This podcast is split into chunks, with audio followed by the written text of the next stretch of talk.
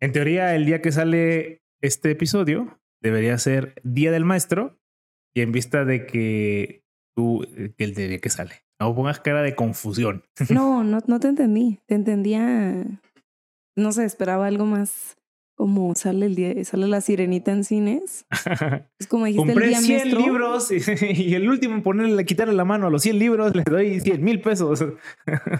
Una intro más este, llamativa. Ok, es día del maestro. Día del maestro. Tú ya contaste una historia de eh, una mala experiencia con tus maestros o con maestros. Ajá. Entonces quería ver si tenías una historia buena. Que sea la contraria. Ay, es que sí he tenido muchos profes muy buenos. Pero saber uno que al que le quieras este agradecer, dedicar. Déjame pensar. Yo puedo empezar por mi profe malo porque creo que esta vez yo no conté ninguna experiencia de profesores malos. Ujú. Eh, yo he tenido varios profesores malos por distintos motivos. Eh, creo que malo es muy ambiguo, ¿no? Pero he tenido personas que son malos profesores, o sea, que a lo mejor no imparten de manera tan correcta la clase. Eh, y también he tenido profesores que son malas personas, pero a lo mejor son buenos profesores, ¿no? O sea, no, no, no siempre van de la mano una de la otra, ¿no? Eh, eh, he tenido malos profesores que son buenas personas he tenido buenos profesores que son malas personas. Ok. Mm, lo que sí he notado es que ¿No a veces... tienes uno igual? O sea, ¿no tienes uno que es buena persona y buen profesor? Sí, claro. Ah, Ese sí lo tengo. ok. Ese sí lo tengo, lo tengo muy presente. Eh, Lo preparé para este episodio. Lo más o menos, no creas, ¿eh? Eh, pero en el sentido de mal profesor, también creo que va un poco de la mano el ser buena persona y a la vez mal profesor. En especial, eh, yo he dado un, yo di clases mucho tiempo en la universidad y es como donde puedo tener un poco más de experiencia con profesores per se. Eh, y he notado que en la universidad los profesores que son buenas personas, los alumnos tienden a abusar de ellos, o sea, tienden como a, a sacarles provecho. Y, es- no, y no es que sean malos profesores, ¿sabes? O sea, porque también es muy ambiguo que, que es un mal profesor, porque ellos pueden impartir de manera correcta la clase, eh, pero a los alumnos abusar del profesor, pues ponle que hacen más mañas. Entonces, realmente el fin último del profesor, que es que al alumno se le quede el conocimiento, pues no se cumple de alguna manera. Si bien la clase se da de buena manera, Y eh, tienen buena y intención. tiene buena y- intención y todo, y está bien estructurado el curso, incluso a veces, o sea, que dices, bueno, mira, lo da, lo da bien, lo da con sentido, lo da con lógica, pero como el alumno copia. Yo, te- yo te- o sea, en- entre paréntesis, una historia corta, yo tenía una maestra que tenía muy buen corazón, daba muy buenas clases, pero el problema era que si alguien, o sea, le hacía una pregunta, ella podía repetir la, la clase en ese mismo momento. Mm, ya. Entonces, este, a mí eso me distraía muchísimo. O sea, de que alguien decía, no, pero esta parte no entendí. Y ella explicaba varias partes, muchas veces. Entonces, a mí como que no me hacía poner atención o, me hacía muy dispersa, pues yo ya no podía poner atención en algo como que decía, ah, esto ya lo explicó y me distraía y luego volvía a poner atención y ya no entendía nada. Entonces, esa, esa parte la entiendo. Claro. Y entonces pues, ellos, ellos en teoría eran buenos profesores, buenas personas, pero al final el cometido último de ser profesor pues no se cumplía. También tenía profesores que eran, a ver, no solo profesores, o sea, estoy hablando incluso de compañeros de trabajo. O sea, Ujú. por eso hablo desde el punto universitario porque es donde tengo más experiencia de alguna manera, ¿no? Y he tenido profesores que son buenas personas, son altamente técnicos, pero no son buenos profesores y otra vez seguimos parametrizando que un buen profesor es aquel que logra que el alumno se vaya con el conocimiento, ¿no? Que, que aprenda algo. Entonces, este, a veces hay gente que es como muy buena técnicamente y que al ser tan bueno técnicamente es muy complicado explicar temas relativamente sencillos. Sería el equivalente, o yo siempre lo he comparado a es como si tú quisieras enseñarle a leer a un, niño. Tú eres tan bueno leyendo y tienes tanta experiencia leyendo que a veces hasta es complicado entender qué es leer o cómo explico el leer. Porque tú ya lo tienes tan avanzado, tan embebido en tu ser, que cosas tan sencillas parecen ser incluso cada vez más complicadas, ¿no? Entonces, este, también tenía o conozco profesores que tenían esa, esa cualidad. Y también personas que eran malas personas, malos profesores. Eh, y a ver, malas personas, mm, no por yo resentimiento, no es como que yo me hayan hecho nunca algo a mí, pero sí historias de cosas que... Como la mía, ¿no? De... Como que estaban mal. Pues no sé, yo siento que la historia, la tuya es un poco más como desde el resentimiento, como a, ti te hizo un mal Ajá. y por eso como que siento que tienes cierto resentimiento, pero yo conozco personas que a mí no me hicieron nada, ningún mal, eh, eran a veces buenos profesores, pero también hacían cosas, pues a ver, eh, indebidas. o sea, rayando en lo, no sé, ilegal. En la falta de ética. El, pues sí, tal vez, te digo, rayando en lo ilegal. no sé si la falta de ética es complicado, es complicado. La falta de ética ya se, ya se la habían pasado hace mucho tiempo. eh, obviamente, por obvias razones, pues no, no voy a mencionar eh, los crímenes este, de Grindelwald, pero uh, he tenido también ese tipo de experiencias. Y mmm, malos profesores, pues, así como solo por ser mal profesor, o sea, que yo sienta como, ah, esta persona me hizo un mal, yo, o, o, o le tengo cierto rencor, yo diría que no. Eh, es en cuestión de malos profesores. Eh, en cuestión de buenos profesores, no sé si quieres contar tú primero. O, o si sea, tú no tienes ninguna experiencia con un mal profe. Con un mal profe, pues. Porque yo tengo varias. O sea, es la fácil. eh, no, es que trato de acordarme y. O sea, no tiene que ser mala, pero puede ser algo, por ejemplo, te voy a contar una no tan mala mía. Yo tuve un muy buen profesor eh, que yo lo agarré en mi cierta parte de mi madurez como, como que yo aprendí como, güey, no le eches tantas ganas a la escuela porque este, muchas veces no se va a ver recompensado ese esfuerzo. Un poco lo que hablábamos de los trabajos. Si tú vas a un trabajo y dices, le voy a echar muchísimas ganas por un sueldo y ves que el sueldo es igual para todos, trabajes o no, pues te vas a llevar como un mal sabor de boca. Entonces, por ejemplo, este profesor no, no revisaba exámenes, no revisaba eh, tareas. Entonces, básicamente te ponía una calificación, pues ahí como, como se le antojó, ¿no? Ahí como, como vio. Entonces, por ejemplo, yo decía, ah, ok, pues yo no me tengo que esforzar tanto con este amigo porque con entender su, su, su materia es suficiente, pero había gente que le echaba muchísimas ganas a sus tareas, a sus exámenes y tal, y que después salió así, salía como, es que ¿por qué a tal le puso tal, pero a mí me puso menos y yo me esmeré tanto? Él dijo que no entregó no sé qué y a mí no me ha revisado, no me ha entregado cosas de que, de que por qué se justifica mi 8 y su 9. Y yo creo que saqué 9 o algo así, pero yo dije como, yo me la tomé un poco como, es que este de eso se trata. O sea, esta materia no se trata de voy a premiar al echaleganismo, como en mi mala experiencia, pero yo entendí como con este profe, pues con que, o sea, con que sepas, pues no te va a reprobar.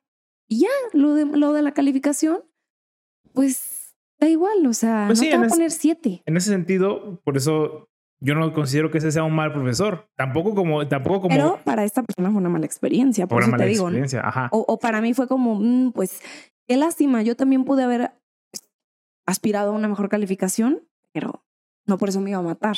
Ajá. ¿Me entiendes? A, a mí no se me hace ni mal profesor ni el que promueve el legalismo, ni mal profesor el que promueve el, el que es, al que el que aprenda más este es el mejor. A mí se me hacen solo profesores distintos, no se me hacen ni, ni mejor ni peor. Obviamente es mejor y peor para ciertos alumnos. Yo me siento más identificado, obviamente, con el conocimiento, porque para mí, pues me que- queda que quede claro que yo no le echo ganas a absolutamente nada en mi vida. Entonces, por ejemplo, pues he tenido experiencias donde me he, no sé si enfrentado o he tenido clases con profesores que son de, del legalismo, pero pues no pasa de ahí, supongo. O sea, yo me voy con mi 7 feliz o con mi 6 feliz, no. Porque digo, claro, pues si él está evaluando esto, ¿por qué yo tendría que esperar sacar mejor calificación si yo ya entendí que eso es lo que quiere? Y si yo no estoy dispuesto a hacerlo, ¿por qué esperaría sa- sacar mejor calificación? A mí desde... Yo no, tomo, yo no tomo notas o yo no, yo no, yo no he usado cuaderno desde la prepa. O sea, yo toda la prepa y toda la universidad no usaba cuaderno. Y obviamente a un profesor que promueve el echaleganismo, le va a parecer raro el, oye, ¿por qué no estás anotando nada? ¿Por qué no estás tomando notas? La típica frase, ¿por qué vas a la, cómo vas a la guerra sin fusil? Y dices, pues sí, yo no llevo fusil, porque yo soy general. en este ejemplo bobo, ¿no? Pero a lo, o a lo mejor, pues yo puedo ser médico y yo, yo no llevo fusil y estoy en la guerra. O sea, cada quien tiene su, un papel en la guerra y hace cosas distintas en la guerra. No pensemos que todos los que van a la guerra tienen que llevar un fusil. Hay gente que va en avioncito y eso no lleva fusil. Sí. Entonces, en ese sentido, eh, pues claro que me les parece extraño como, oye, pues ¿por qué no estás tomando notas? sí. Y No creen que puedas aprender de otra forma. Ajá, ¿no? no, no les parece lógico y está bien, a ver, es su, es su creencia. Este, no creas que era yo tan clavado con eso, decía como, pues es que a mí me distrae más, porque es verdad, a mí me distrae más escribir que escuchar. Entonces, prefiero escuchar lo que me estás diciendo, absorber ese conocimiento, que estar así como que oyendo, porque no estás escuchando, oyendo lo que está diciendo esta persona para, tu- tu- para poder transcribirlo y ya luego leerlo. Yo no soy bueno leyendo. Yo no, yo no sé leer, o sea, yo no, leer no es mi método de aprendizaje. Sí. Yo escuchar, entonces, pues si luego leo las notas, pues obviamente voy a aprender menos que lo que escuché de la clase. Sí, fíjate que a mí, en, en mi vida laboral, yo sí he aprendido a tomar notas porque yo era un poco como tú. Pero en la secundaria, yo empecé en la secundaria a no tomar notas porque no me gustaba gastar cuadernos. O sea, no me gustaba como Ah, a mí también. yo- usar, no me gustaba que me compraban un cuaderno nuevo. Yo decía, güey, este, déjame, tomo notas aquí en este dibujo de, de una persona. Yo tomaba notas así en el brazo, ¿me entiendes? O sea, Ajá. era de que no se desperdicie. Y lo dije como, ah, pues no lo necesito y lo dejé de hacer. Pero hoy en día sí, sí tomo notas porque me he dado cuenta de que hoy en día me parece menos interesante lo que voy a aprender.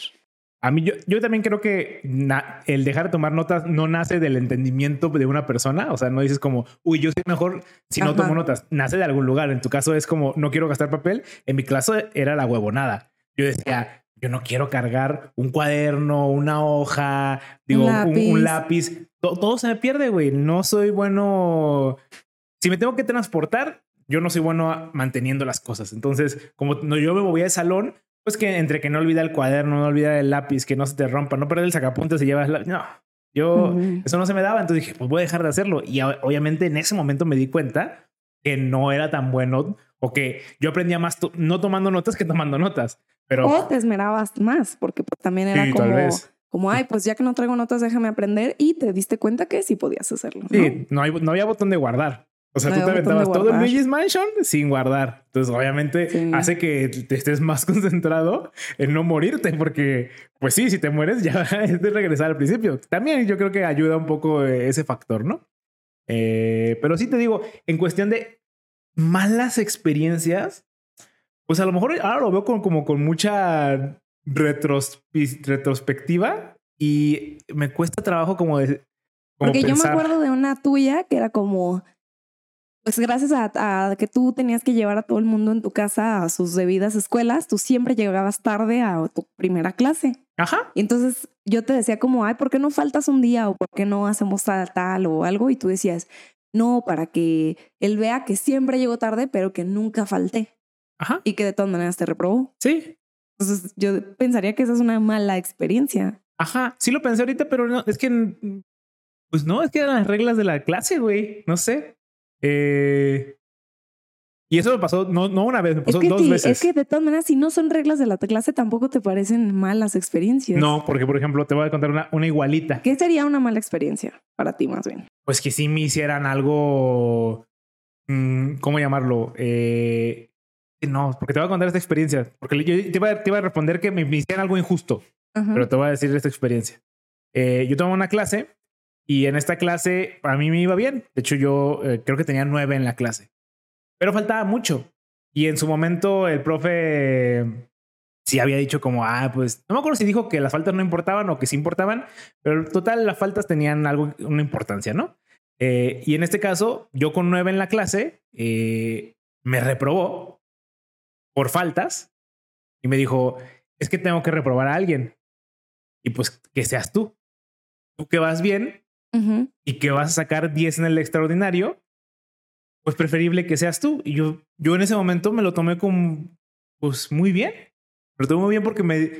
mm, Pero ahora habías faltado mucho. o había sea, faltado mucho, claro. Y me lo tomé, o sea, me pareció justo. Dije, claro, que me mande a mí extraordinario. Uno, pues a lo mejor a mí no me va a costar tanto trabajo pagar el extraordinario, que en ese momento a lo mejor no era tanto dinero. Preferible que me mande a mí que sí tengo el poder adquisitivo de pagar un extraordinario y que sé que me va a ir bien, a que mande a alguien más. Y si le puedo hacer un paro al profe, de alguna manera, donde yo no pierdo nada, la neta, más que paro en este caso, que para mí en ese momento a lo mejor no era tan importante, pues parecía un- algo, algo bien. Ajá. Y ahí hubo una injusticia de alguna manera, porque a pesar de que, pues sí tenía una buena calificación, pero también no era una injusticia porque había, sí había faltado. Entonces, eh, es complicado, pero nunca he sentido como, como que algún profe la traiga contra mí eh, y que por eso tenga... O sea, eso, eso es lo que haría tu experiencia mala. Sí, sí, como que una injusticia muy tajante hacia mi persona. Es que yo nunca he tenido esa experiencia. Yo tuve, uno, tuve una profesora en la primaria de la que mucha gente se quejaba, Ujú. Eh, pero yo no me acuerdo por qué se quejaba la gente, güey. Ya. Entonces, Pues es que no sé, o sea, yo de seguro tuve más gente que anduvo por ahí contra mí, pero como que no sé, como que este tener yo enemigos nunca lo he sentido, pues, o sea, en general. En, en este profe, que era el caso como de, de que fueron varias y de que, no sé, como que me acuerdo de, de decir de que, ay, güey, me humilló en, público y cosas así era como lo que me hacía decir, ah, sí, entonces ya, ya le empecé a poner atención a ese tipo de tratos. Yo creo que, pues, profes que, por ejemplo, tuvieron cosas contra mí, yo creo que varios, pero no, no sé, sí, nunca notable. no, ajá. Igual con compañeros, por ejemplo, con compañeros que, que la traigan contra mí, yo siento que sí había, pero yo nunca tuve este ver, enemigo ¿qué, es- mortal es que de... significa traerla contra ti? Yo, tam- yo obviamente he tenido alumnos que no me caen bien, pero no por eso los voy a tratar mal. Por ejemplo, yo nunca supe a quién yo le caía mal, Exacto. nada. Pero no, no es que la traen contra ti tampoco. Solo no les caes en gracia y ya, no pasa nada. O sea, no, no, no da igual, ¿no? Pero bueno, pasando a anécdotas positivas. Presentarles a Paco. a- a- ellos no van a ubicar quién es Paco porque en teoría cuando salga este video va a faltar como 10 meses para que el otro editor termine de editar El el, video. Tú no, David. Tú eres un gran editor, David. Pero sí, pasando a historias positivas. No Eh. les presentaste a Paco, solo se los enseñaste. Porque en el video van a ver quién es Paco. Si no, no van a ver el video. Ah, ya entendí. Sí, claro, no tendría sentido. O sea, es un spoiler de todo del video. Mm, Spoiler alert. si, si les explico toda la historia, pues entonces, ¿para qué verga van a ver el video? Entonces, ¿para qué lo grabé? Pues no. Ay, pues nada más dime, no lo voy a hacer y ya. Yo no estoy entendiendo Y nada. lo hice, mira, aquí está. Me dijiste, preséntales a Paco, aquí está. Es que ahí está el problema entre tú y yo, güey. Tú cuando, tú cuando piensas, saluda, yo digo, y ya, para mí eso es saludar. Pero tú esperas que, hola, buenas tardes, mi nombre es Arturo Sacramento. Buen gapo. o sea, hay nuestra diferencia. Yo lo para mí presentar es como este, este. Y para ti es como, les voy a contar la historia de dos jóvenes que llegan, Es que solían solo, llevarle solo serenata. le hiciste así. O sea, ni siquiera dijiste él es Paco, güey. O sea, ahí, por ejemplo, puede ser Paco ese café que traes, güey. Por eso dije, no. Ahora sí dijiste, ay, este es Paco. Y ya. O dijiste, ah, les enseño a Paco. Y ya. Pero en la vez pasada no hice ni eso. Creo. Otra vez siento que queda implícito el contexto de este es Paco. Ya. O sea, así como saludar, queda implícito que, que si hago así, es suficiente. Tú puedes decir, no, no, no, es que no dijiste tu nombre. Entonces no estás saludando. Ah, Ok, no, me- no me estás presentando. Hola. Para mí presentarse es hola. No, es que si no, dices, ¿qué estudiaste? ¿Dónde naciste? No es, no es presentarte, pues no. ¿Cuántos dedos del pie tienes? Pues no, es que a ver, cada quien tiene su ambigüedad de qué es presentarse, saludar, lo que sea. Entonces, ¿no quieres contar la historia de profesor positivo? Ah, de profesor positivo. Mm, ¿No tenías tú una que era la que tenías clara? Sí, la puedo contar. Yo ya, había Ah, hablado mucho. De sí. tu, de tu, de tus experiencias, no, no negativas. Este, pues buenas personas, o sea, profes buenas personas, tuve un chingo. Tuve muchas. Pero eh, de buenas experiencias con profes, así como que me acuerde o no sé, pues supongo que en la prepa fueron las más significativas, quizás, porque me acuerdo que cuando estudiaba programación, este, a mí se me hacía muy fácil, como yo no tomaba notas, ponía mucha atención y decía, esto sí se tienen que tomar notas porque esto se tiene que copiar y pegar. sea, por ejemplo, em, tenías que escribir, este, no sé, system con S mayúscula, Y, punto, y luego otra cosa, y luego punto, no sé qué. Entonces yo decía, ah, ok, esto no me lo puedo aprender. O sea, como, como que en el mismo entendimiento de, de, ah, lo que sí me puedo aprender sin notas, pues yo entendía que no me podía aprender con notas. Entonces decía, ah, ok, esto lo tengo que anotar. Entonces en esa clase era la única y física, porque física nunca se me dio. Este, eran las únicas en las que yo tomaba pues notas, ¿no? Y este, y yo como que tal cual copiaba todo lo que el profe hacía y tal. Entonces yo tal cual copiaba y pegaba. Entonces yo llegaba a la clase donde sí había computadoras y nos, ya que nos enseñaron lo teórico, no, no entiendo por qué eran dos salones diferentes. Qué raro, la neta. Así como que en una, eh, esta clase va a ser en este salón de computación y esta otra eh, en el salón, como si en el salón pudieras aprender algo de programación. Ajá. Yo creo que no tener la disponibilidad de tantos salones de programación. A ver, puedes entender fundamentos de la programación, pero, pero no programar definitivamente. Ajá.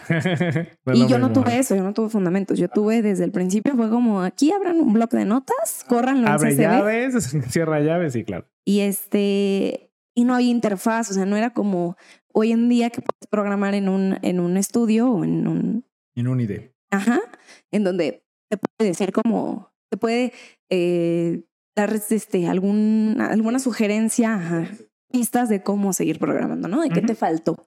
No, acá no. Entonces yo llegaba, copiaba todo lo que el, el, profesor ponía y luego lo llegaba y lo copiaba de regreso a la compu y todo corría. O sea, así como al profe, pues. Pero mucho, mucha gente tenía muchos problemas porque mucha gente ponía la S minúscula o te ponía una coma le faltaba un punto. Es que era más de problemas de copiar y pegar que problemas de, de algorítmica. O sea, él ya te daba resuelto el problema. Ah, ok. Y por eso me parece como un buen profesor, porque yo no era la perfecta estudiante. No porque me imagino otras clases en donde yo decía, pues a mí se me hacía fácil todo. O sea, el profe no tuvo nada que ver, ¿sabes? Solo fue un buen puente y ya. Pero en esta clase yo no era buena, porque yo había tareas de algoritmos que yo no resolvía. Y me quedaba así horas eh, en la escuela, o sea, haciendo como este, este, ah, tareas en la escuela, porque ahí sí había compu y yo no tenía o así. Y yo de que, güey, ¿cómo se hace este, este algoritmo? ¿Cómo se resuelve? Y imprimía cosas y no me salía, pues. Entonces yo no era una buena estudiante, pero el profesor me consideraba, o sea, y me lo decía constantemente. Incluso ponía atrás de mi compu, o sea, sin yo verlo, ¿no? O sea, atrás de mí, atrás de mi compu. Y ya yo literal nada más copiaba lo que él decía y todo, y todo corría. Y yo era como, no sé, güey, después de copiar y pegar que te toma 10 minutos, para mí ya la clase se había acabado y todos los demás con un montón de problemas, ¿sabes? Entonces el profe se admiraba. Yo no entiendo por qué se admiraba si yo solo copiaba y pegaba bien. Pero me lo decía constantemente y me echaba muchas porras. Y creo yo que eso influenció mucho en que a mí la programación sí me gustara, porque me considero mucho mejor para otras cosas. Para, para programación yo considero que no soy buena era tanta como su, su hecha, o sea, me echó tantas porras y fue como, de verdad no vienes de un, una vez me dijo como, de verdad no vienes de un curso, nunca habías programado antes o ¿por qué no te vas a dedicar a esto? Como que fue el primero o el único que tuve como, como, hey, dale para adelante, porque a lo mejor muchos profes asumen así como, ay, esta morra es buena y ya, y te dejan volar. Pero él era como, no, dale, síguele.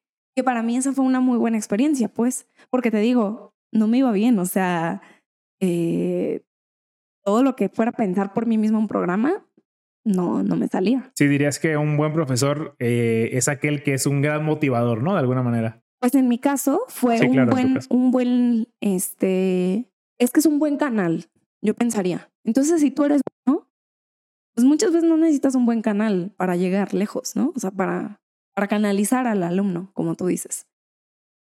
Entonces, Creo que alguien que la tiene más de perder, alguien que es más malo, alguien que... Y que tú le, le, implantas ese gusto, que le implantas ese si puedes, ese, ese, güey, o sea, terminé estudiando algo que tiene que ver con programación. Y no me gustaba tanto porque era todo en blanco y negro, o sea, ni siquiera había colores. No entiendo por qué me gustó programación. Pero me pareció un buen profe porque justo, como que digo, todo la tenía en su contra. Yo era mala, o sea, no sé, y, y hizo que de mí saliera hasta el gusto. ¿Y cuál gusto? Si ni, ni entendía. O sea, ni entendía lo que hacía, ¿no? O sea, entonces eso me parece un buen profe, como em, pienso en mucha gente en la carrera, por ejemplo, que era ingeniero porque X, güey, porque te gustan las casas, pero no eres bueno para las matemáticas. Y yo pienso en profesores buenos en la universidad, que de nuevo, yo no tuve esa experiencia porque yo era buena para las matemáticas, pero había muchos que no, no les entraba a cálculo y los veía ahí como como dándoles un chingo de consejos, como llevándolos desde el principio, citándolos, o sea, como, no sé, güey, como entendiendo que Mm, no, no, no por ser mal alumno significa que vas a ser mal eh, profesionista. Y, este, y el hecho de que entiendan la responsabilidad de un profesor, de decir, güey, voy a estar cuando esté en mis manos, güey. A lo mejor este profe de programación no lo hacía adrede, estoy casi segura de que, de que sí le... O, o si no, qué buen actor, qué bien actúas, te felicito. Pero eh, para mí eso fue una gran experiencia. O sea, fue alguien que sí me hizo sentir como, órale, esto ¿a poco soy tan buena? Cuando ahora que lo pienso en retrospectiva, digo, claro que no. O sea, ¿cómo me lavaron el cerebro? Yo no sé qué tan positivo sea eso que me estás mencionando, porque, o sea, pienso en la situación en la que eh, tu profesor fue capaz de eh, hacértela creer de que eres buena, de que eras buena para algo que a lo mejor no eras buena pero como que lo homologo a otros ejemplos y pensar como, ah, este niño es malo para matemáticas, déjame meterlo a clases de matemáticas para que deje de ser malo. O sea, y en tu ejemplo que dices tú de, del, de cálculo, o sea, el profesor que, que por decir, pues está tomando cálculo, matemáticas, ¿para qué decimos cálculo? Como si fuera que muy importante. Está tomando matemáticas y entonces él, el profesor, pues ya te dijo como, ese es el procedimiento, así se resuelve y si ve que tú ya no lo puedes hacer, pues a lo mejor un buen profesor sería aquel que te da la herramienta como, mira, aquí está esta página de internet, güey, donde metes estos problemas y se resuelven solos, güey, para que seas un buen profesionista, porque claro que esto a lo mejor lo vas a necesitar en el futuro, pero no necesitas saberte cada detalle minucioso de cómo se resuelve una ecuación diferencial, lo que sea. Entonces, mm, más que como que obligarlos como a entender, Siento que más bien sería a lo mejor proveerlos de las herramientas de aquellas cosas en las que no son tan buenos, güey. Eh, como que pienso también en esos ejemplos y no sé qué tan bueno sería eh, como tratar de darle a los estudiantes o hacerles creer que son buenos para lo, para lo que realmente no son buenos, pero también pienso en el ejemplo como en el tuyo, que fue un caso exitoso, en el que pienso, bueno, si no hubiese, si no hubiese existido esta motivación, pues a lo mejor ni hubiese estudiado esto, ¿no? Es que es a lo que voy, o sea, no me hizo creer que era buena, me hizo como decir, le voy a echar ganas, o sea, no sé cómo decirte. Pues sí, o sea, eso entonces se me hace peor, güey. eso se me hace peor porque... A mí se me hace increíble porque yo no le echaba ganas a nada y es la única materia en la que le eché ganas por gusto. Porque tengo física, el ejemplo de física, que le eché ganas pues, por sobrevivir, güey, por pasarla. Pero es la primera que dije, no, déjame, le echo ganas porque, o sea, me metió como este gusto. O sea, es que este es, es verdaderamente el gusto. Y eso, y eso me parece increíble. Porque a mí que me digas, no, este niño que es malo en matemáticas, métele a huevo las matemáticas para que sea bueno, no me parece guau. Pero alguien que le haga creer como las matemáticas son bien chidas, y que por eso el niño se automotive para, para aprender matemáticas por sí solo, a mí eso me parece de dioses. Y eso creo que fue lo que me pasó a mí. Sí, a ver, es complicado. Siento que ah, aquí podríamos diferenciarnos en que realmente le sirve el gusto a las personas o el gusto es suficiente motivador como para hacerte bueno en algo. O sea, a mí me gusta mucho. no sé si es bueno, pero continuar. O sea, como este ejemplo, güey. Pues Eres ingeniero para hacer casas, güey. A lo mejor las matemáticas van a valer pito después del tercer semestre, pero que, que tú hayas dicho, ah, bueno, puedo seguir y ya después del tercer semestre decir, ah, mira, no era tan importante, pero continué y, y, y pudiste ¿Sabes? Eso es lo que me parece como wow, como qué chido. Tampoco necesitas todo lo que necesitas. Todo lo que te enseñan en la escuela, básicamente, el 90% no lo vas a necesitar. Claro, no, no, no. A ver, la creación de resiliencia me parece excelente. Ese es, un, ese es, un, aprendizaje muy bueno, pero también pensar como, ay, deja que, deja enseñarle a mis estudiantes que eh, haz las cosas con gusto y eso, y eso te, se te va a premiar como aquel, estudia lo que más te guste porque, porque eso vas a vivir, pues, no sé. Mm, Bueno, creo que tú y yo tenemos, Sí, estamos en diferentes Estamos en posiciones. diferentes posiciones, sí. Porque yo lo que digo, no, yo no, es- yo estoy de acuerdo contigo en ese punto. Yo no digo que el gusto te lleve a, a recompensas. Yo solo digo que enseñarle a alguien cómo automotivarse o guiar a alguien a la automotivación, güey, es algo. Es que en la inteligencia emocional, güey, ese es como el cuarto paso, Pero es que esta persona no te guió a la automotivación. Te motivó de tal manera que te Que después- que, que funcionó, pero no te guió a la automotivación porque tú no tienes la capacidad de, de llevar esa automotivación a otros lados, Correcto. definitivamente no. Pero ahí fue donde apenas la conocí, ¿me entiendes? O sea, ahí fue donde de verdad dije, wow, otra, repito mi frase, güey, es la primera vez que le eché ganas a algo. Ujú. Y para mí eso fue algo importante. Pero repito tu frase, también le echaste muchas ganas a física, pero por necesidad, no por gusto. O sea, bueno, por gusto. O sea, es la primera vez que le echo ganas por gusto a algo y eso nunca había pasado. Porque echarle ganas, bueno, a ver, sí le había echado ganas a muchas cosas en mi vida. Ya. Pero siempre para mí echarle ganas era no puedes. Eres, eres- es estar, estar tonto, no puedes, entonces le tienes que echar ganas. Ya. Ujú. O no te, o sea, no te interesa, lo tienes que hacer, Con, pues lo que estás, con lo que estás diciendo ahorita, sigues con ese pensamiento porque tú dijiste, Sí. yo estoy tonta, yo estaba tonta para programación, yo no sé por qué, eh, o sea, al final tampoco, así que digas, ah, cuánta ayuda te dio. Pero- Pero por eso yo no lo veía así, o sea, yo no veía de que Ah. no puedo. ok, O sea, En es, ese que, es- momento es no que lo es un así. detalle que por eso te digo, creo que no me estás entendiendo, creo que tú estás hablando de otra cosa. Porque para mí el detalle es decir, le estoy echando ganas, o sea, alguien me metió algo en el cerebro para decir, esto, yo, a mí me vale verga si tú lo haces, pero si tú lo hicieras estaría bien, ¿sabes? Como me, está, me está haciendo, me está convenciendo de comprar la lotería y no estoy diciendo, ay, pues lo voy a hacer pues para darle gusto o por algo en específico. Creo que fue la primera vez que de verdad lo hice como, como por gusto sin, sin real, o sea, después como que dije, ay, pues, o sea, a lo mejor no estaba tan chido, o sea, la, la parte de la programación que me enseñaron no estaba ni bonita ni divertida. sí, pero ya lo supiste hasta después, en ese momento no lo pensabas, como Pero en ese momento como que decía, güey, no manches, esto está bien chido y por lo mismo, porque alguien de verdad me vendió una idea. Porque el de física lo que hacía era, tienes que pasar, así que le ganas. En mi casa era como, ¿quieres salir? Pues échale ganas a limpiar la casa. Échale ganas significaba para mí o no puedes, o estás tonta, o se tiene que hacer. Y fue la primera vez en que yo vi echarle ganas como una herramienta para lograr las cosas que yo quería Ujú.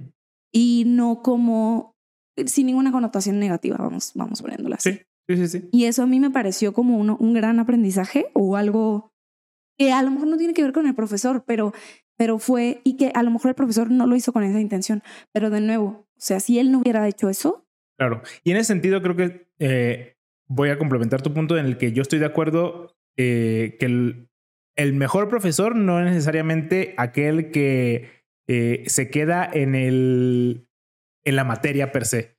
Porque en mi caso, mi mejor profesor fue aquel que trascendió el conocimiento de la materia para dar conocimiento de vida. Ok. Y en este caso siento que se alinea mucho con lo que estás diciendo tú. O sea, él, esa persona, tú la consideras un buen profesor porque te enseñó algo de la vida, no te enseñó, o sea, lo que te enseñó en... Güey, había gente de programación que programaba, no sé, güey, mm, dibu- dibujos que se movieran, que dispararan, que tú con teclas, güey.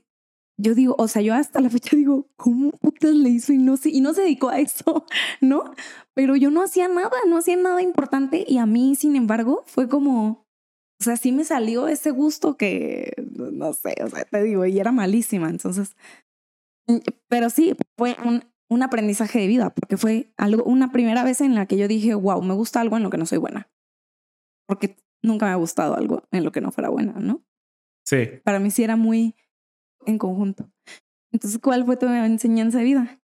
No, pues es que yo tenía, no fue una enseñanza única, más bien como que me enseñó a, a vivir la vida tranquilamente.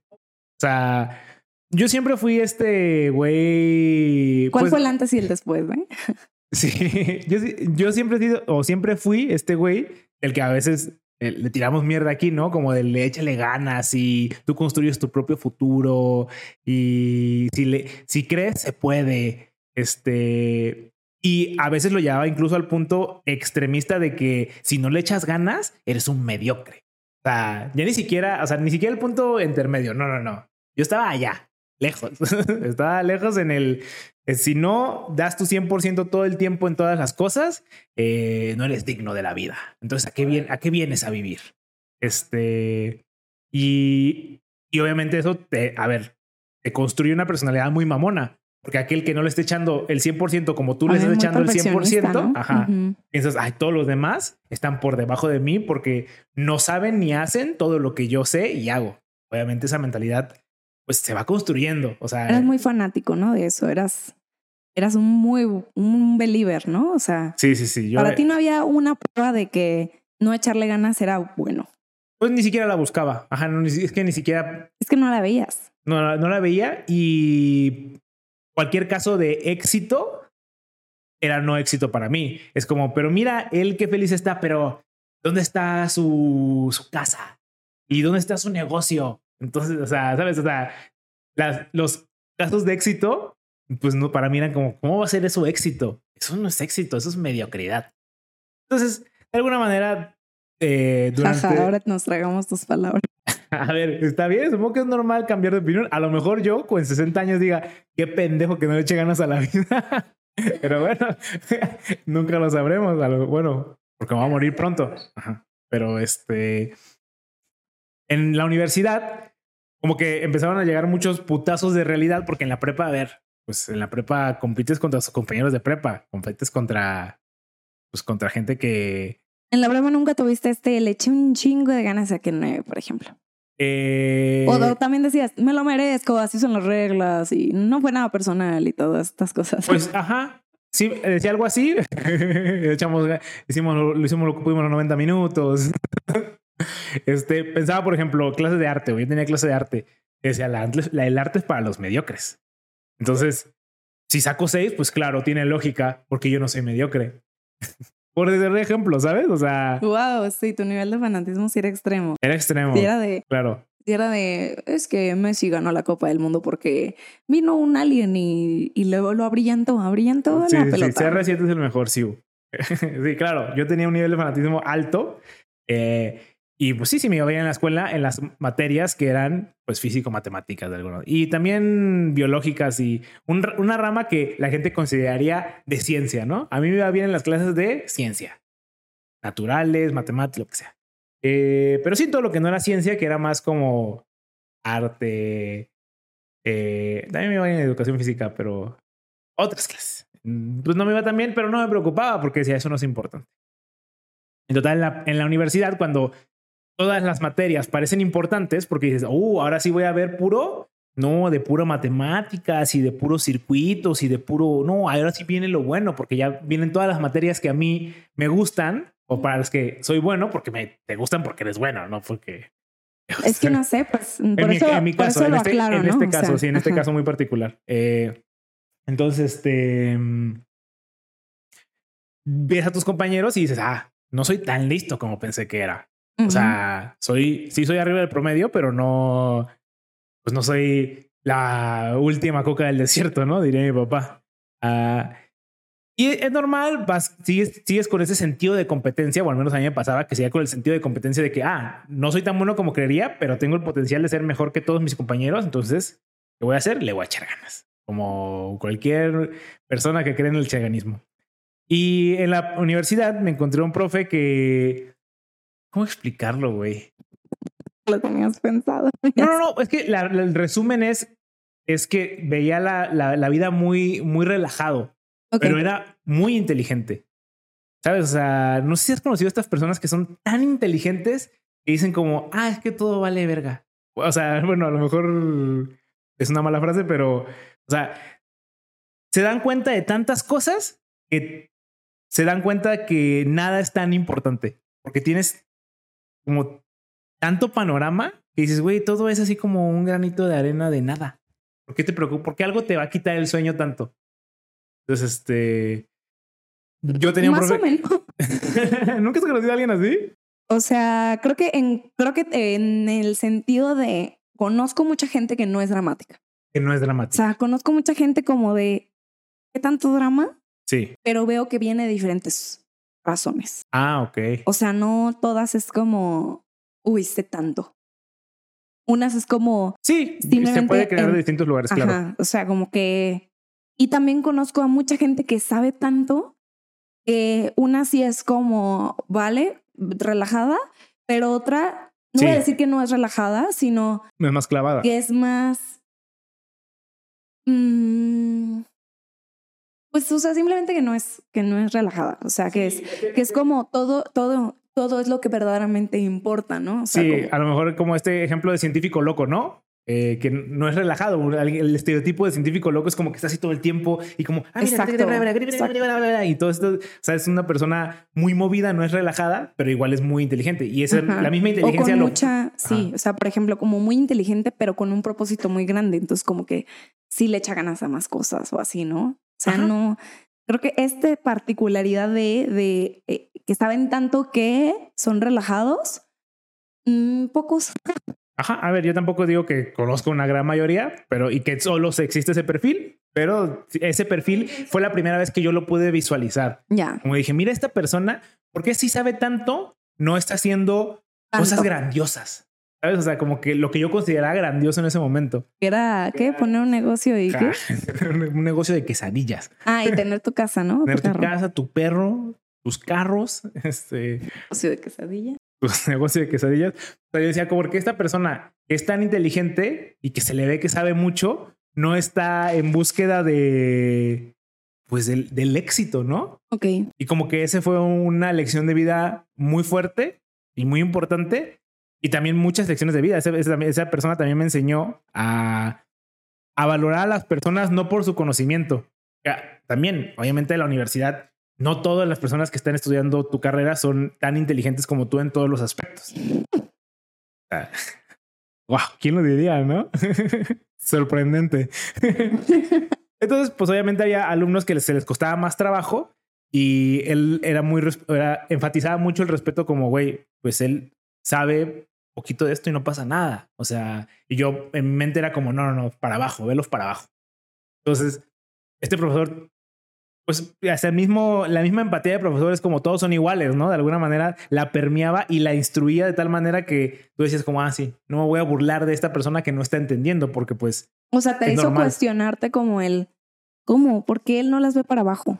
ajá. ¿O así? Sí, sí, sí, exactamente. Eh, otras cosas me enseñó. Digo, me enseñó como muchas cosas de vida. Entonces, este. Siento que eso es. Eso, eso, por eso admiro tanto a este profesor. Este, Porque fueron muchas lecciones de vida. de la materia X. Aprendí X, la neta. Y creo que los mejores profes muchas, muy pocas veces tienen que ver con la materia, ¿no? Pues sí, es que siento que en nuestro perfil muy particular, ¿no?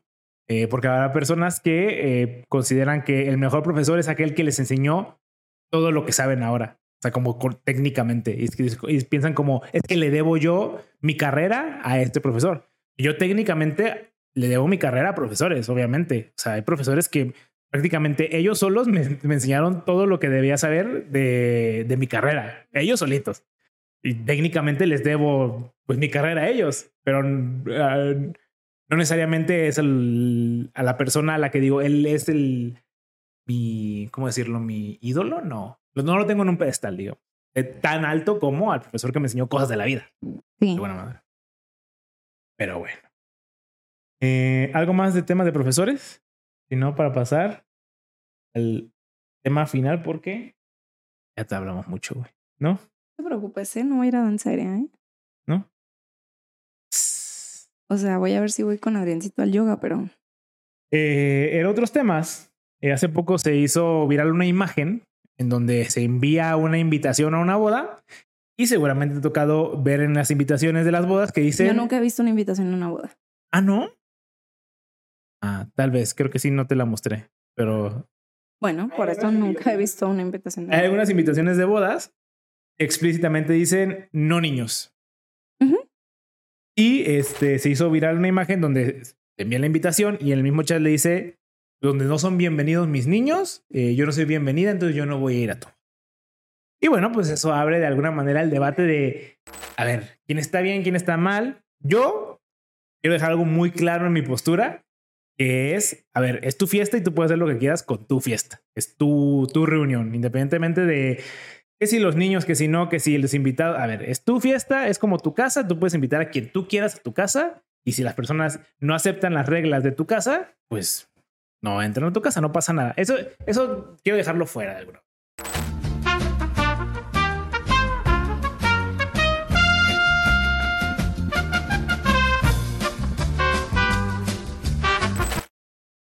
¿Cuál es tu opinión con respecto a los niños en las bodas? Mm, pues, por ejemplo, yo me, yo tomando la contrapostura, si quieres, eh, que estás dando tú, eh, por ejemplo, yo pienso que cuando tienes hijos y vas a conseguir pareja o amigos y así, pues es como, yo estoy, yo estoy a favor de decir, güey, pues este es mi hijo, güey, y yo vengo en paquete, ¿no? En paquete tanto como a la pareja y como a ciertos amigos, o sea, como a decir de, de, em, de, oye, pues si quiero ver a mis amigos, pero pues es un tiempo que también voy a compartir con mi hijo, pues voy a buscar actividades en común, ¿no? O algo así. Entonces, entiendo el, la parte de, em, de, eres un paquete. O sea, no puedes decir como, como, ay, déjame, yo tengo novio y yo hago como si no tuvieran hijos y luego lo integro al hijo a mi vida. Me parece que algo sano es que tú conozcas a, a, tu, a tu pareja o así, o a tus amigos, este, y que digas como, a ver, güey, pues yo tengo un hijo, es importante para mi vida, entonces pues en algún momento este, este hijo pues se va a meter en nuestra relación, ¿no? Claro. Pero en cuestión de una boda. Claro. Ajá, sí, que siento es lo, lo, interesante, ¿no? A ver, y, y sumando a tu punto, eh, o sea, como también jugando a la boda del diablo en ese sentido, o sea, a ver, suponiendo, vamos a partir del supuesto o partiendo del supuesto de que la boda es un evento lindo, es un momento hermoso en el que vas a compartir con alguien, obviamente tú quieres a todos tus seres queridos que compartan ese momento contigo. Y cuando digo tus seres queridos no me refiero solo a los dos que se casan, también ir a una boda, en caso de que sea un evento lindo, un evento hermoso, ir a una boda debe ser presenciar algo divino a nombre de Dios. Entonces, entonces llevar a tu hijo y como, mira, hijo, esto es este estar casados, como si ese fuese el caso de la boda, claro que entendería que llevar a un niño no, no suena descabellado. O sea, estamos hablando de un, de un acto lindo. Pues, ¿por qué quisieras, por qué no quisieras llevar a un niño a un acto que es lindo, no? O sea, que es, partiendo del supuesto otra vez, de que la boda es algo, un, un proceso lindo. Que aquí es donde ya entramos en, en, el punto en el que creo que los dos queremos llegar. Las bodas no son actos lindos. Las bodas tal vez, pero las fiestas no es este, no es un evento eh, propio para niños. Siento que es el equivalente a decir, es que yo quiero compartir todos mis momentos con mis niños, entonces los voy a llevar a un antro. pero a la vez a mí no me parece que una boda no sea un evento propio para niños. Creo que depende de muchas cosas, pero por ejemplo, la boda es un lugar en donde tú, o sea, tú puedes ir con tu hijo a cenar y van a bailar, güey. Y a mí eso me parece completamente de niños. Es más, si hay actividades de niños, o es, si es como, pues ahí como en un lugar donde hay juegos y tal, donde sabes que va a haber otros niños, eh, donde se presta la dinámica de, de, ah, como las fiestas infantiles, por ejemplo. O que en donde tú como adulto ahí estás, güey, sentado, comiendo, lo que sea, pisteando a lo mejor, y que los niños están en otro lado divirtiéndose, a lo mejor yo creo que una boda tendría la posibilidad, podría tener la posibilidad de eso. ¿Qué? de acuerdo contigo. Considero que si no la tiene, o sea, si tú en tu boda no estás considerando, por ejemplo, eh, a mí me ha tocado bodas en donde hay lagos, o sea, lagos o puentes o cosas para mojarse. Güey, eso es peligroso para niños, güey. Los niños van a querer ir a mojarse van a querer ir a jugar, este, vas a tener que andarlos cuidando a que no se avienten. Aunque se avienten, o sea, el que ya se mojen, aunque no les pasa nada, pero ya se mojen ya va a ser incómodo para, para la mamá, para el papá, ya no te los vas a querer llevar, lo que sea. En general va a ser un evento de cansado para el niño si no hay, otra vez, suponiendo que tu, eh, tu, para empezar, tu salón no tiene adecuaciones para niños, no tiene mínimo columpios o porterías. Tu boda no está planeada para que vayan niños. Entonces, a mí me parece que que vayan niños no es una buena idea porque el niño le va a sufrir, güey. O sea, el niño no, no es un evento para niños y si, no significa como que "Ah, es que va a haber Estén cosas bañados, feas o, o ay, es simplemente que no se va a divertir, güey. Que por ahí puede bailar a lo mejor, pero no va a comer algo rico o algo para él. Probablemente esté usando ropa que no le guste, que ya se la quiera quitar, que lo que sea. Probablemente se va a aburrir, va a dormir en una silla, Dos. en dos sillas pegadas. juntitas, ju- pegadas. Entonces considero que eh, se puede divertir, o sea, se puede prestar a, sí se puede hacer con niños, pero si no la estás pensando para niños, pues no es como que no sea bienvenido, ¿no? Es más como, Un aviso. pues piensa en tu hijo, güey, no lo lleves porque se le va a pasar mal. A lo mejor otras bodas que me han tocado, a lo mejor la boda si empieza la fiesta a las 8 de la noche, 9 de la noche, ni- los niños normalmente deberían de dormirse temprano, ¿no? 10, 11. A ver, los adultos también, güey.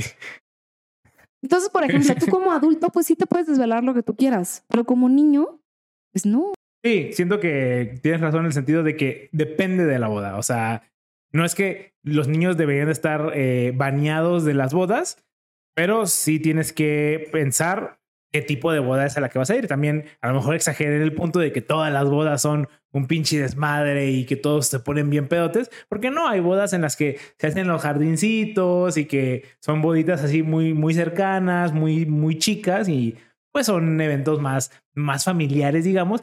Y claro que ahí el niño, pues a ver, no se la va a pasar mal. Normalmente esas bodas incluso son en la tarde, o sea, ni siquiera Claro. son bodas así del desmadre 3 de la mañana, cártel de, de Santa con babo cantando éxtasis. Estamos hablando de una boda muy distinta a lo mejor a la que yo tenía en mi cabeza. Y sí, en ese sentido, También pues depende, yo creo, de la familia, como dijiste ahorita, puede ser un evento familiar.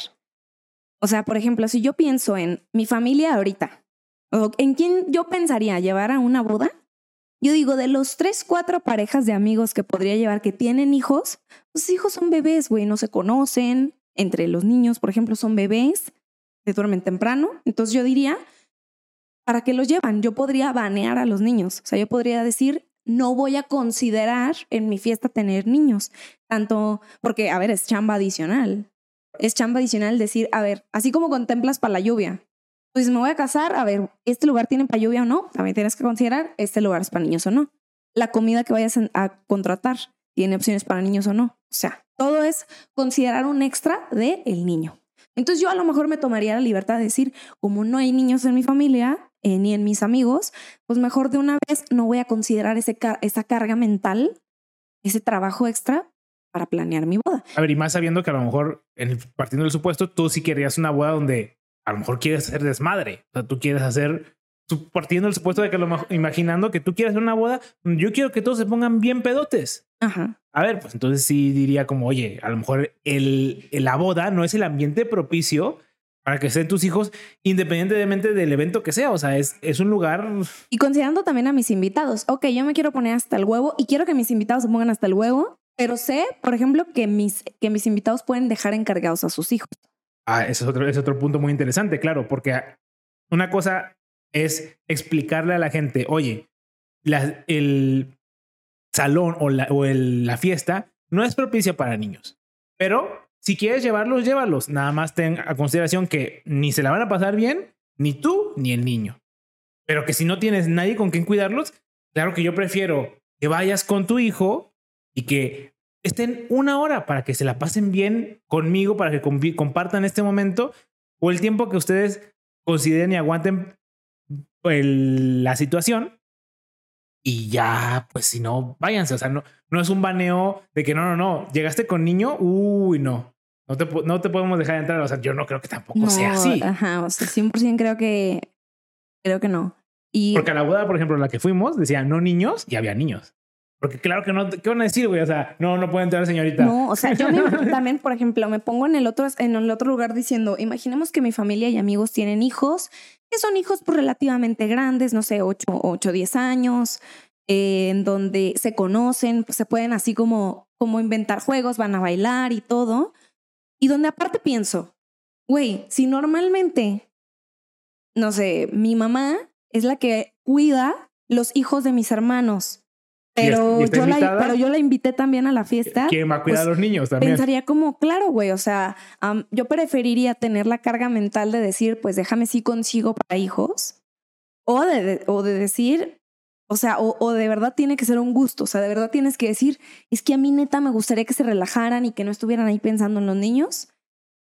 Pero sí, diciéndoles como, pues a ver si, a ver si pueden, o sea, si no la van a encargar con mi mamá, sí. pues a ver con quién. Incluso ¿no? pueden hacer un servicio de guardería. O sea, si, si, hay tanto interés en, el, en, que, en que sea así, tener ahí un salón donde tengan una guardería, que vean películas. Sí, un animador, o sea, alguien que esté ahí trayéndolos. Por ejemplo, a mí esa, esa, esa idea siempre me ha encantado. O sea, yo que soy, yo no tengo niños a mi alrededor, pero a mí siempre me encantaron las fiestas en donde había alguien que te ponía dinámicas que, y que los, y, y los adultos pueden estar bien a gusto. Literalmente el Club Kids del hotel de todo incluido, güey. Sí, güey. tal, cual, tal cual, copiado y pegado. Ajá. Yo diría, mira, sin pedos, así no me preocupo por el salón, con que tenga un pastito ahí, pero traer a alguien que ande en chinga con los niños y los traiga jugando todo el tiempo, Así hasta los niños sí, sí, se van a poder desvelar, ¿sabes? O sea, porque ya no va a ser desvelarse porque no, porque estoy aburrido y ya me quiero dormir, sino estoy a gusto y estoy jugando y pues sí tengo sueño, pero también estoy entretenido. Pero alguien que dice, no me siento bienvenida porque no invitaron a mi hijo, me parece una exageración Lo está tomando muy personal. absoluta. Así como, güey, ¿de verdad crees que, eh, que no, yo no quiero que vaya tu hijo a mi boda? Más bien es como, pues creo que tú realmente no has experimentado una boda, o sea, no has experimentado el buscar salón, el buscar dónde los vas a dejar. A lo mejor no tienes ni empatía por tu hijo, güey, de cómo se la va a pasar. Sí, es que yo, yo siento que hasta por simple empatía por el niño, llevarlos a la boda, si estamos hablando de la boda convencional que estamos pensando tú y yo, que es un pinche desmadre, por simple por simple lógica, yo ni llevaría, mi, yo no tengo hijos, pero yo no ni llevaría a mis hijos. Porque, pues no se la van a pasar tan chido, güey, la verdad. Y si tengo a alguien, otra vez, si tengo a alguien a disposición que me pueda cuidar a mis hijos, se los voy a encargar. Si no, pues bueno, si tengo muchas ganas de ir a mi compañerito, que voy a dejar de hablarle en cinco años a su boda, pues bueno, iré. Aparte, aunque sean mejores amigos, Está suponiendo que quien se va a casar es tu mejor amiga y, y tú tienes a tu hijo aquí de seis años y este, no lo consideraría como un ataque personal. Es como solo un día, güey. Yo a lo mejor puedo salir con tu hijo todos los, todas las Burger King en vez de cafecitos o pisto. Yo te puedo acompañar a todos esos Burger Kings para que tu hijo ande allí en, haciéndose pendejo mientras tú y yo platicamos o, o echamos desmadre, no sé.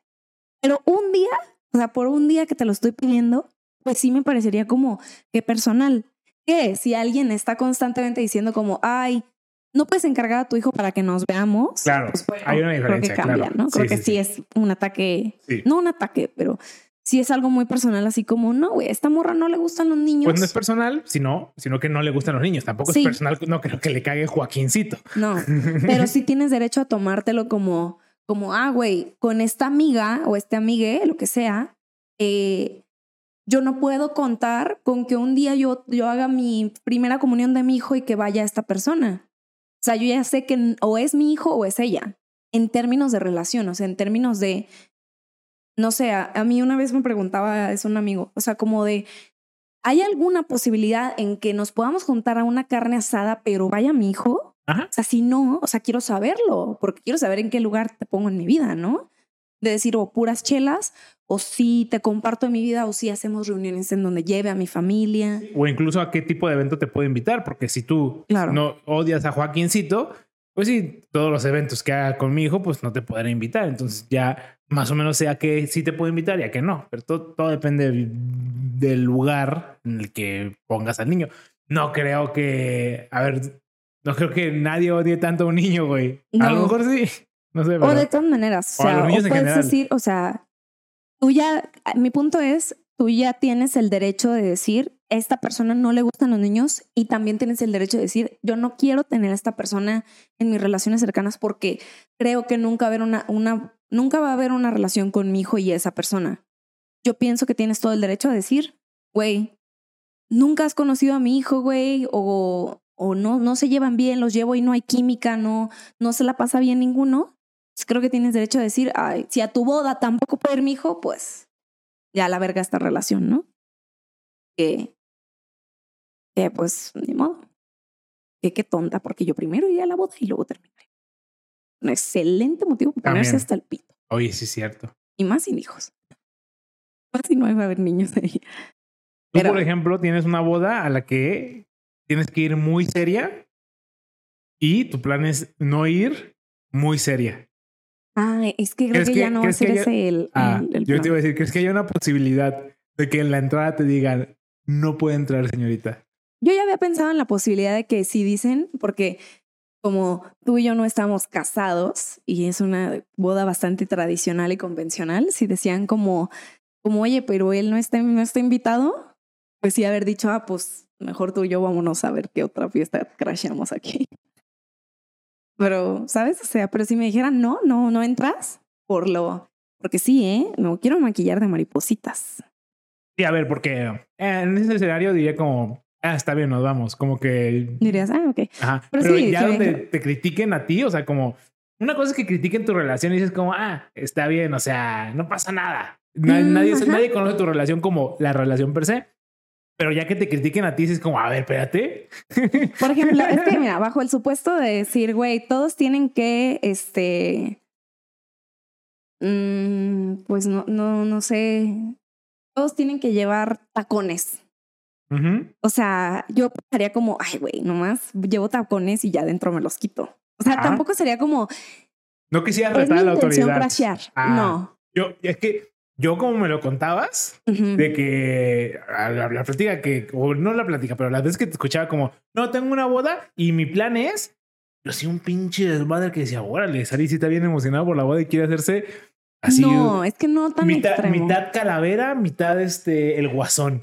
Y yo, ah, no, pues está bien, pues si ella Mitad quiere. Batman, mitad Guasón, Interesante, ¿no? Yo como que sentí- tenía esa No. sensación. o sea, me gustaba como la idea de decir, a ver, a mí sí, como que no sé, no, no, mm, no soy alguien tan convencional. No soy como de, déjame ir con vestido largo, rentado. O sea, se me hace cagado porque hace poquito me preguntaron como, eh, yo dije como, no, no voy a rentar vestido. Ah, entonces lo voy a comprar. Y yo, no, o sea, ya tengo uno, porque solo hay opción de comprar y rentar vestido. Pues supongo que porque la gente, pues, compra un vestido, se lo pone una vez y ya lo olvida para siempre, no entiendo, ¿no? Pero es a lo que voy, o sea, yo no soy alguien como tan convencional en ese sentido de lo- la formalidad. Entonces, por ejemplo, pues mi Porque de plan, la familia convencional. a ver, la respeto. Este, pero sí, efectivamente, o sea, no, no, no sé. Entonces yo pensaba como, pues le voy a poner mi toque, pero es un toque nomás. es que yo escuchaba como. Mi yo voy toque a hacer era ponerme el cabello de colores, por ejemplo, en una boda en donde, Ah, ya me acordé porque la boda era.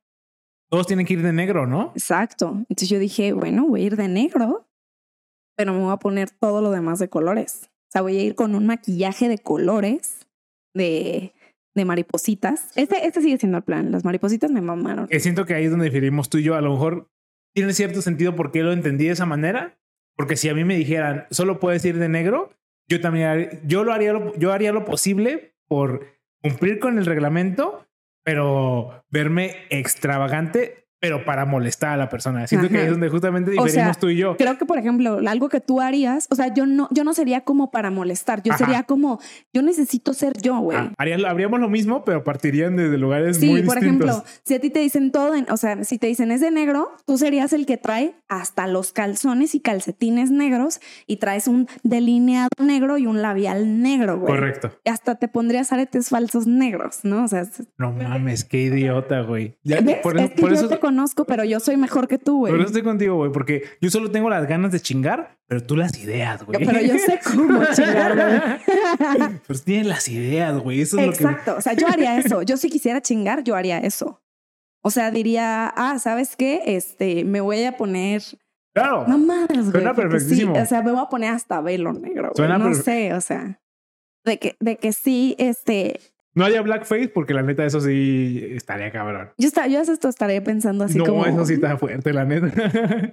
A ver, este, aquí en México no hay tanta cultura de eso, pero aún así diría, uy. Entonces, ajá, o sea, yo no lo hago por chingar, yo lo hago por decir como, ¿cómo voy a hacer yo, güey? Si, si me pides ir de negro, o sea, ¿qué tengo que hacer? Pues me voy a hacer irme lo más colorida posible, porque ya aparte yo soy de colores. sea, yo sí necesito colores. Yo sí dije, ¿cómo voy a meter el arco iris en todo? En mis uñas. Por, por eso pensaba en tatuajes, o sea, en más tatuajes, digo yo. Y pensaba tatuarme nada Para más la para. boda. No, Mira, quería. otro spoiler del video. Spoiler, spoiler sin, Spoilers. sin sentido. Spoiler sin contexto. La neta sería chido sacar eso. güey. Pues sí, o sea, yo lo hago nada más como por decir, güey, no quiero. O sea, Sí, te quieren expresar. me quiero expresar. O sea, por ejemplo, en una boda que tuvimos no tuve que hacer eso, no hubo ninguna complicación, pero yo fui a gusto con mi vestido comprado, reutilizado diez veces, por décima vez, sin maquillarme, sin peinarme, como no por la falta de respeto o así, solamente porque pues Sí, porque Así eso, soy, a- eso ¿no? es, así te expresas tú. así me expreso yo.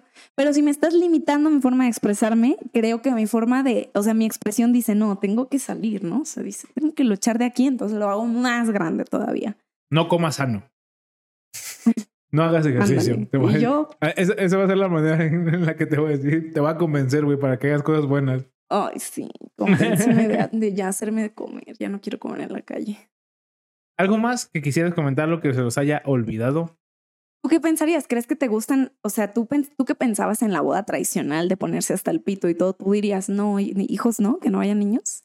Mm, Yo contactaría de manera personal a las personas que estoy invitando que tienen hijos y le diría, la fiesta no está, o sea, busca, buscaría mis palabras, ¿eh? O sea, porque también la fiesta no está pensada para niños, suena como medio pasivo-agresivo. Ok, ¿lo, lo harías amablemente? ¿Y lo qué haría dirías? amablemente. ¿Qué dirías suponiendo que tuvieras las palabras adecuadas? Este, sí, pues eso, o sea, como tu hijo está invitado, eh, nada más considera, considera, que se va a que a lo pasar de la verga. eh, pues va a haber mucho ruido, va a haber todo, pero tú dime si le ponemos una, una silla en la mesa o si tu plan ya era eh, dejarlo con alguien, me avisas. O sea, buscaría la manera cortés de decírselo sin sonar muy pasivo agresivo, ¿no? Como es que tu hijo no está considerado. No, más bien como hasta, hasta se lo dejaría como de su lado, ¿no? Como Pero, por ejemplo, ¿qué pasa si esa persona es como, ah, no se aceptan hijos de otras personas, pero el mío sí? no, no, no. O sea, ¿eso querrías que entendiera? No, no, no, por eso te digo, no, no lo pondría en la invitación, contactaría personalmente a la persona. Por eso, entonces esta persona diría, ah, entonces lo que hice la invitación es para otra gente, pero no lo, para mí no no, lo pondría en la invitación, te digo. No lo pondría en la invitación. ¿No pondrías en la invitación no aceptan hijos? No, no, niños. No, no, no. Se lo diría a ellos personalmente. Ah, ok. ¿Sí me van a entender? O sea, no, no, no. No, no, no pondría las El caption de... el caption, ajá, de eso. No, no lo pondría. Porque, a ver, también yo soy muy personal, ¿no? O sea, me gustaría invitar a todas las personas personalmente. personalmente. O sea, si, si, si te considero tan importante para mí mi boda, te voy a invitar de manera personal. O sea, Lo justo. pues, lo- pues, no sé, o sea, si no, no eres tan importante para mí, ¿no? Bueno, eso es lo que pasa por mi cabeza. Que mi, es mi manera de demostrar la- el afecto, ¿no? De alguna manera. Pero pues sí, no, yo no lo pondría. ¿O ¿No quieres, o quieres, tienes más cosas? Bueno, es todo por todo. Es por- eso, eso, eso, eso, eso, eso, eso es todo, amigos. O sea, me salió bien, güey, porque estoy gordito. Ánimo.